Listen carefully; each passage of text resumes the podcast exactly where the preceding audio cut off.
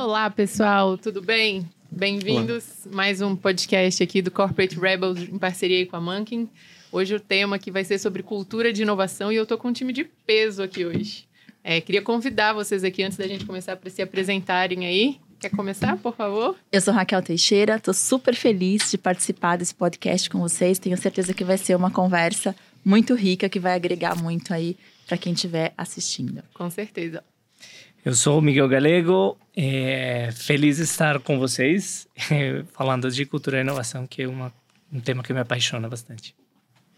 Eu sou Bruno Franco, também apaixonado por inovação, por fazer coisas novas, por criar coisas novas. E é um prazer estar aqui para a gente trocar um pouco mais sobre, sobre cultura de inovação em empresas. Boa, e eu sou a Isabela Corrade, também apaixonada por inovação, cultura de inovação principalmente, e defensora de vários pontos que a gente vai discutir aqui hoje. Uhum. Então, para a gente começar a nossa conversa, queria perguntar aqui para vocês.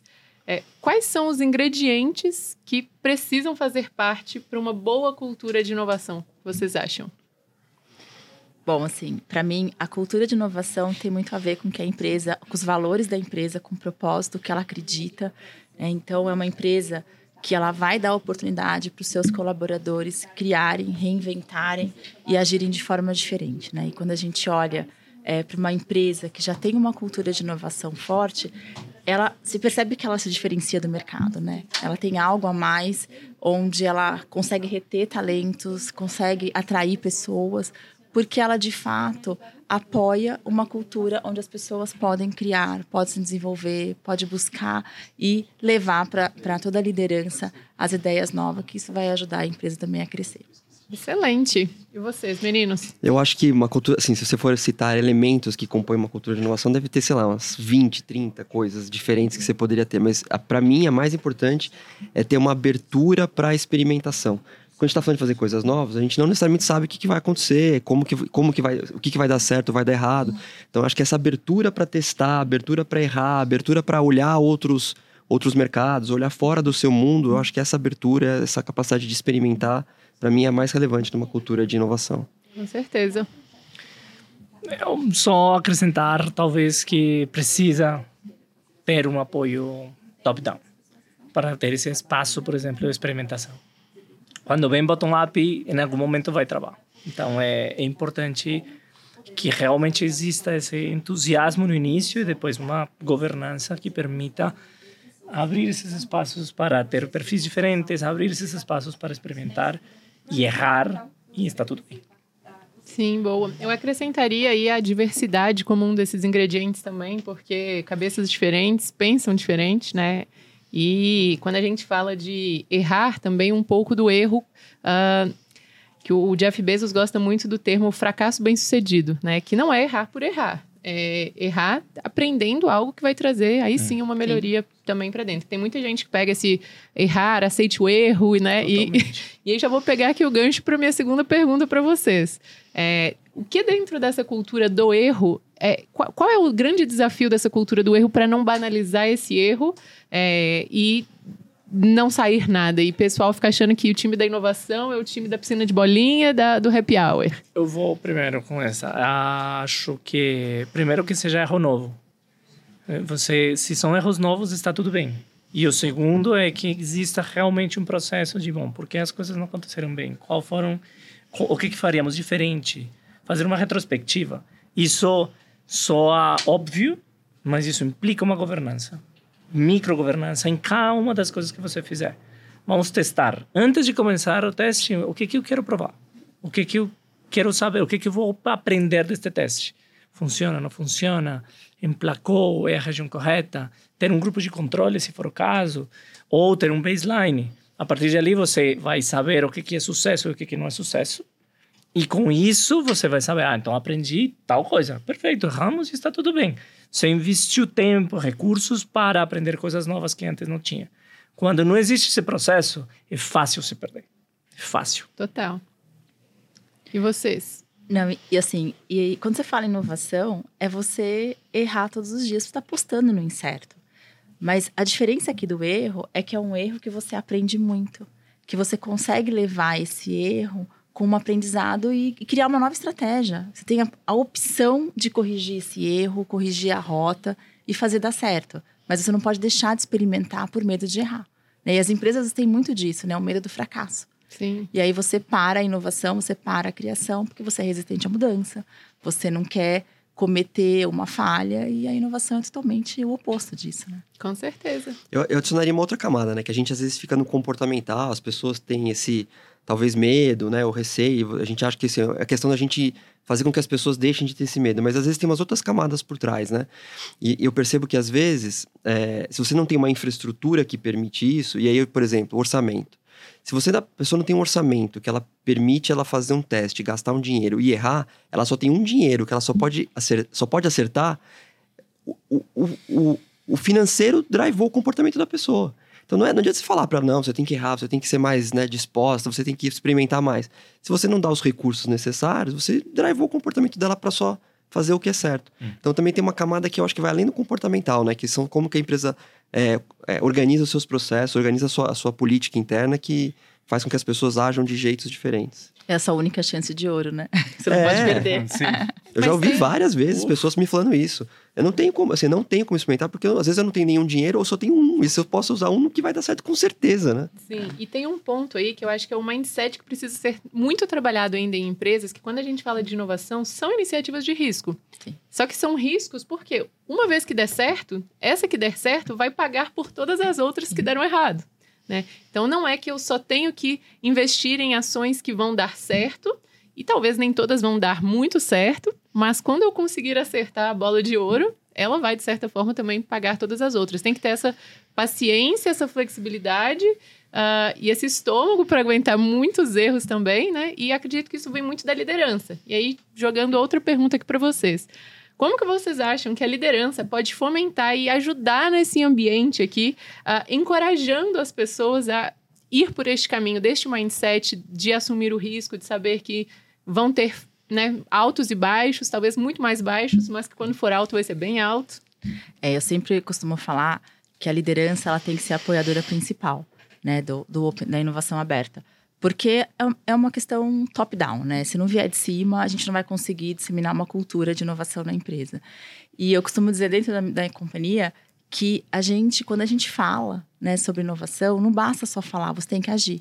É, falar é muito legal, você está lá o tempo todo, ah, vamos inovar, vamos inovar, mas qual que é a sua atitude com relação a isso? Então, a liderança, ela não tem que só fomentar na fala, mas ela tem que ter o comportamento inovador.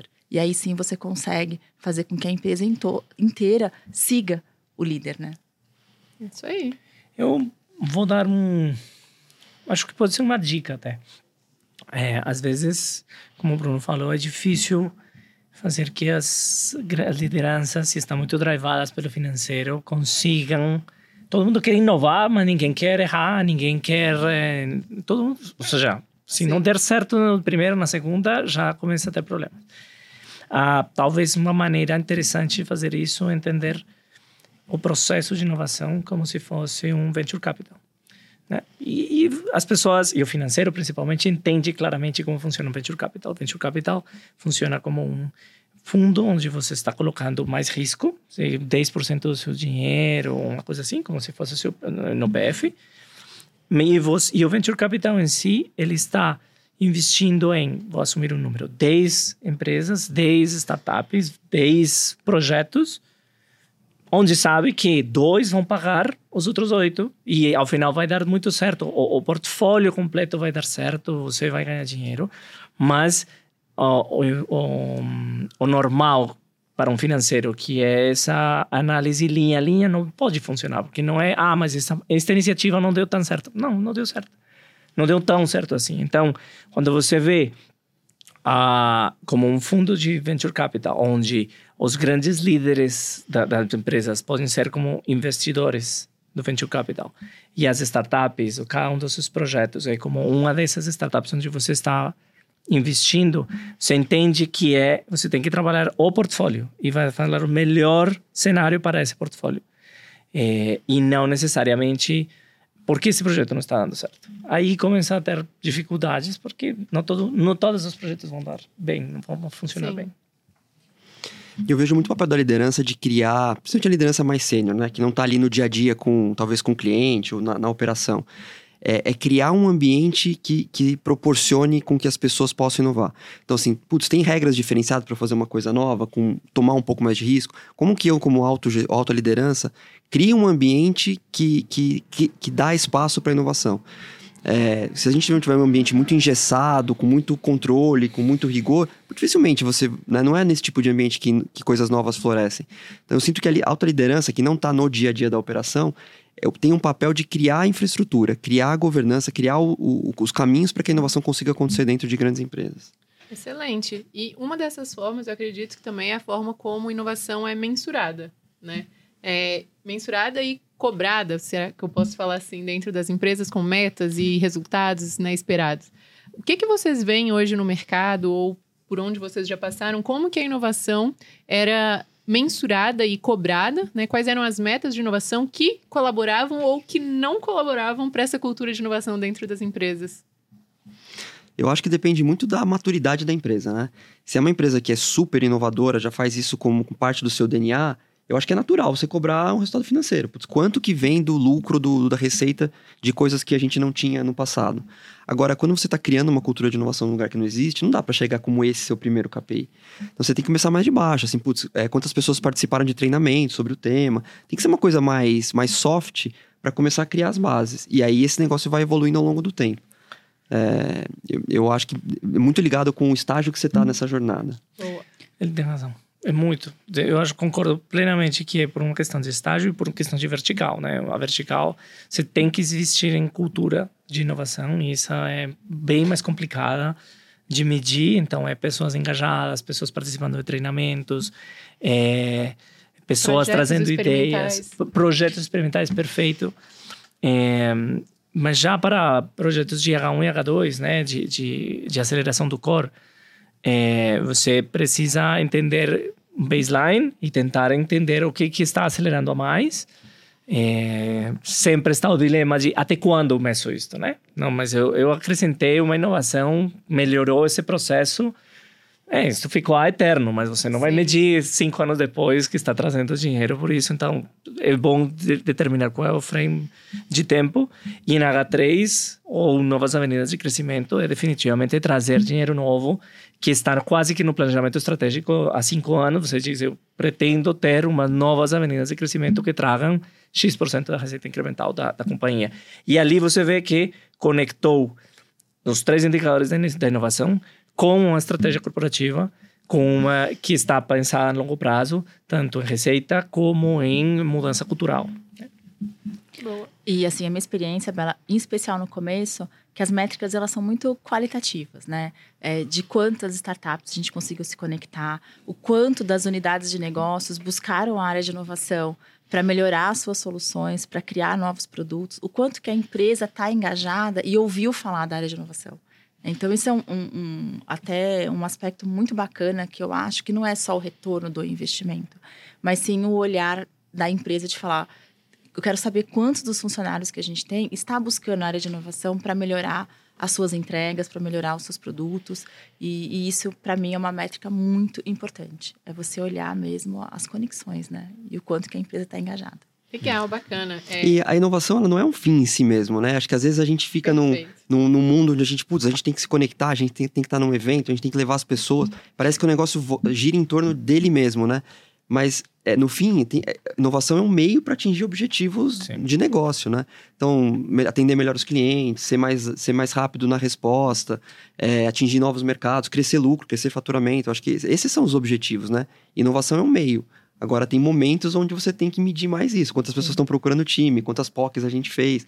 Porque é o, o estágio que você está naquele momento. E partilhando agora um pouquinho aqui também da minha experiência, é, eu já atuei em áreas, dentro da área de inovação, em, em, empresas de diferentes níveis de maturidade. E foi exatamente isso que vocês comentaram. A gente começou desde quantidade de startups que a gente conversava do ecossistema, depois quantidade de POCs que eram feitas, depois quantidade de rollouts que a gente conseguia entregar, e por fim a gente chegou né, a, a, níveis, a níveis financeiros mesmo, de impacto que essa solução trouxe. E a dica que a gente pode dar então para os nossos ouvintes é avalie seu estágio de maturidade, certo? E com base nisso, trace aqui as, as, os KPIs que melhor se encaixam dentro do seu contexto. Todo mundo concorda? É, eu acho que, assim, é, quando você está começando uma área, propondo um, uma agenda, é, é, muito fácil vir uma cobrança logo de cara para uma métrica financeira, né? Eu acho que esse é o momento crucial da área, porque se você topar essa métrica financeira, claramente o negócio vai dar, assim, vai ser muito difícil de atingir e vai dar errado em, curto, em um período, pouco espaço de tempo, né? Sim. Então acho que levar isso para os tomadores de decisão também, né? É, essa mentalidade de que, putz, o começo é diferente, né? Tudo bem, vamos pensar no longo prazo, eu acho que a gente chega lá, mas o começo tem que começar de outro jeito. Legal. Uh, deixa eu pegar aqui um gancho agora para um outro lado. A gente está falando muito da área de inovação, como influenciar a área de inovação, os líderes de inovação, as pessoas que lidam diretamente com os projetos da área de inovação. E a cultura de inovação, como que a gente leva para fora dessa bolha? Como que a gente quebra para as outras áreas da empresa que não sabem nem o que a área de inovação faz ou é? Como que a gente pode disseminar ou levar até eles, trazê-los para essa cultura, para esse mindset? Eu acho que tem muito da comunicação, né? Eu sempre falo na organização que a comunicação para todos ela é importante, porque a comunicação ela engaja. Então, você mostrar que a área de inovação, através de uma comunicação para toda a companhia, ela faz parte da estratégia da empresa. Quais são os benefícios? Você consegue despertar a curiosidade das outras áreas é, de conhecer e querer utilizar. Mas, assim, a comunicação e engajamento da liderança, do CEO, é fundamental nesse processo. Se não tiver uma comunicação clara dos objetivos, importância, e ser isso da, da boca do CEO, fica muito complicado. Com certeza. Vocês, meninos.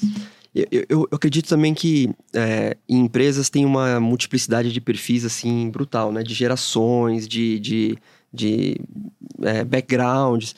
E as pessoas, elas, elas funcionam de maneira diferente, né? Tem pessoas que gostam de assistir um podcast, que nem esse daqui. Tem pessoas que vão gostar de ler um artigo. Tem pessoas que vão querer estar num evento e conversar pessoalmente com alguém. Eu, eu acho que, assim, ter várias abordagens, para mim, é o melhor caminho. Porque você vai conseguir atingir pessoas com instrumentos e ferramentas diferentes. É, se você só faz um, por exemplo, uma comunicação escrita, tem pessoas que nem leem e-mail. Você sabe que e-mails em companhias é tipo spam, né? Tem tanta gente querendo atingir. Então, às vezes, e-mail não é a melhor forma. Às vezes você tem que fazer um evento. Só que tem gente que é tímida, não quer ir num evento, não quer ter que se relacionar ali. Então, eu acho que você tem que fazer diversas formas. Inclusive, inclusive fazer iniciativas de inovação junto, pegar na mão e falar, vamos lá, agora a gente vai fazer aqui uma aula prática, né? A gente vai fazer junto com você. Então, eu, eu, eu, eu acredito muito nessa multiplicidade, porque cada. Você aborda diferentes perfis com diferentes ferramentas. Eu realmente não tenho muito mais o que falar. Vocês falaram que está perfeito. Talvez pensando nas pessoas que possam estar do outro lado e que talvez não tenham, gostariam de fazer essa diversidade, esse portfólio de opções para que as pessoas em, se, se engajem e não tenham talvez os recursos que estejam começando. Então, ler bem o público, entender bem o que, que tem do outro lado, quais são os interesses principais dos stakeholders que você quer mudar o comportamento é, e tentar ser cirúrgico nisso. Quando você ganha um ou dois apoiadores que têm influência entre a organização, ali começa a rolar uma coisa interessante. E, de novo, tem que vir também do CEO, tem que estar na boca do C-level para que as coisas comecem a andar. Boa. Sabe, Bela, que para mim tem assim, parece até piada, né? Mas é, toda vez que eu posto, eu falei em comunicação, né? Mas quando eu posto qualquer evento que eu participei como speaker é, e coloco no meu LinkedIn, a empresa inteira começa, nossa, o que, que você está fazendo? O que, que isso tem a ver com o teu negócio? E começa a despertar uma curiosidade de saber, peraí, vamos conversar um pouco sobre isso, porque me interessa. Então, até o nosso próprio LinkedIn acaba sendo uma ferramenta interna para a empresa certeza. saber o que a gente está fazendo, né? Então, é, eu tenho gostado de postar no LinkedIn, porque eu desperto curiosidade nas pessoas a conversar sobre inovação. Boa. Você tocou num ponto que eu ia justamente pegar ele aqui para dar a minha dica, que é, uh, às vezes, você ter um case já de sucesso dentro da empresa e você mostrar para uma área que não sabe o que, é que você faz, ou o que esperar de inovação, ou que enxerga a inovação como fim, você traduz um pouco o que, que é a proposta de valor da área de inovação, do, do trabalho de vocês, né? E a pessoa começa a entender: ah, legal, então vocês ajudaram a entender um desafio, conectaram com uma solução do mercado e entregaram um resultado piloto, num projeto piloto, esse resultado fica mais claro. E se você ainda não tem esse case de sucesso dentro da empresa, faz um benchmarking, traz outras empresas, né? Olha que a quantidade de gente que eu poderia levar lá para conversar com outras áreas da minha empresa. Afinal, santo de casa não faz milagre, né? É, esse é um ótimo ponto, uma ótima dica. Principalmente para níveis mais altos dentro da companhia, né? Às vezes é muito mais interessante você levar um outro executivo de outra empresa para ir contar os resultados do que é, ficar batendo ali, como é que é a água mole em pedra dura, essa aí não vai furar Esse a pedra. não fura. E, gente, quando a gente fala de cultura, como a gente está se aproximando já aqui do, do, final aqui do nosso encontro, é, a gente fala muito de rituais, de ícones, né? Quando a gente fala de cultura em si. Como que a gente pode traduzir isso para a cultura de inovação dentro de uma empresa? Quais são os rituais, ou as ferramentas, ou os, as referências que vocês constroem hoje ou no passado de vocês? O que, que vocês poderiam dar aqui de dica para fortalecer a cultura de inovação? Eu acho que, é, por mais clichê que seja, um espaço diferente dos demais dentro da empresa faz diferença. As pessoas saberem que existe um lugar onde tem pessoas trabalhando com inovação, que elas podem ir lá e falar com elas. Um espaço que, em geral, tem uma configuração física diferente. Então, as pessoas, acho que elas... É, acho que online perdeu um pouco disso, né? Mas você vê que as empresas às vezes têm um espaço diferente, né? E este lugar ajuda as pessoas a saberem que existe esse movimento, né? Como você falou de ícones, né? Eu acho que um espaço físico tem uma função de lembrar as pessoas de que tem um movimento acontecendo. Legal para mim, assim, é, é, incentivar a experimentação e aceitar o fracasso. Né? Então, você motivar, incentivar as pessoas a descobrirem o novo, a querer saber de inovação, a trazer soluções diferentes para suas áreas e aceitar que pode ser um erro, porque é uma experimentação, acho que leva a área a ter muito mais sucesso porque você está né, com uma visão clara e definida do que, do que é esperado de uma área de inovação. E só pegando aqui o gancho, vocês celebram, por exemplo, quando tem um resultado bacana, vocês envolvem? Como é que é esse, esse momento aí de. Eu faço o maior escândalo. Bom, é isso que eu quero eu, ver. Eu faço o maior escândalo, como se eu estivesse ganhando o prêmio Nobel da Paz, assim, uma coisa. Mas eu comunico, eu faço questão de pedir para a nossa área de marketing é, colocar num, num, num, num call de estratégia que tenho todos os sócios da empresa. Né? Então, a gente mostrar para a empresa os resultados positivos dentro de uma área que muitas vezes é questionada. Com né? certeza. Muitas vezes. Eu, eu só um ponto ali. É, é importantíssimo os rituais porque a pessoa que escreveu a estratégia provavelmente está convencida de que tem que ser esse caminho. Às vezes não estão tão convencidos, mas tudo bem, foi nesse momento. Mas depois isso, isso tem que perdurar por um tempo. Isso implica que pode ter um erro, um fracasso, dois fracassos e eles começam a perder esse, esse entusiasmo. Então é importante ter esses rituais para eles verem o que, que está sendo, o que, que está acontecendo, onde está se experimentando, o que, que quer ser entendido, o que queremos aprender de tudo isso e se erramos, até celebrá-lo também, porque é parte do processo. Mas as pessoas esquecem porque não é o processo natural do restante da empresa. Então, é, é natural depois de alguns meses começar a atacar o erro, porque talvez acirrou o, o, o cenário tudo mais. Então é importante manter isso para a cultura também dos grandes executivos, ter uma reunião mensal, bimensal, para mostrar onde, evolu onde evoluímos, onde erramos, onde aprendemos, onde, onde funcionou, para que isso comece a ficar é, escrito na pedra. Antes é só uma vontade de que isso aconteça. E talvez queria falar um pouquinho de cuidado sobre ter essa. que eu super concordo. Eu acho que abrir esse ícone de uma, uma área diferente, com um ambiente diferente, com pessoas, perfis diferentes, que usualmente são perfis diferentes, né? É, que sempre estão questionando, e isso incomoda, sempre vai incomodar dentro das empresas. É, mas é, tem que ter cuidado também de não ser muito tão, diferente do muito resto. disruptivo, porque gera incômodo e gera anticorpos às vezes desnecessários para depois engajar para outras coisas. Então tem que tentar ah, equilibrar um pouquinho. E tem, e tem lugares também que falam assim, fa fazer inovação é criar uma, um espaço desses, né? Que também não é verdade. Não né? é verdade. Mas eu acho que como um elemento a mais no todo, né, pode fazer sentido. Agora você falou de ícones, né? É, e de celebrar, eu, uma coisa que, a gente, que eu acho que faz super sentido é você celebrar e criar, assim, os, os não vou dizer, assim, os, os cases que deram certo, promover as pessoas, assim, dar visibilidade para elas. Exato. Porque aí elas viram é, garotos, garotas propaganda dessa frente, né? De como que eles testaram, experimentaram na prática e eles, e eles geraram resultado. E aí, aquele negócio de santo de casa não faz milagre, né? Não é a área de inovação, não é o time de inovação falando. É, é alguém que fez e que conseguiu o resultado contando como ele fez. É, acho que sempre que a gente faz isso e, e expõe essas pessoas, gera, gera benefícios para todo mundo. para ela, para a organização, para as outras iniciativas de inovação que estão acontecendo. Acho que isso e acaba virando como se fosse um ícone, né? Um representante, um embaixador, alguém que leva essa palavra para o resto da organização. Eu vou um pouquinho além. Eu acho que quando para equilibrar um pouco isso, esse desconforto de que ah, criar uma área nova, eles vêm vestidos como eles querem, estão em outro lugar. É, os rebeldes corporativos. Os rebeldes corporativos. Mas se você, dentro da área, você tem essa esquecer a medalha, sabe? A medalha é dos outros. É a medalha é, é, do cara que fez o, o projeto, que está evoluindo. Aí o, o holofote vai para eles e ali conseguem se equilibrar. Então as pessoas sentem que estão evoluindo graças a, ah, é. a uma nova startup, a, a, a, pela primeira vez em algumas organizações, acreditar que não tudo era feito internamente, sino que dava para abrir horizontes fora.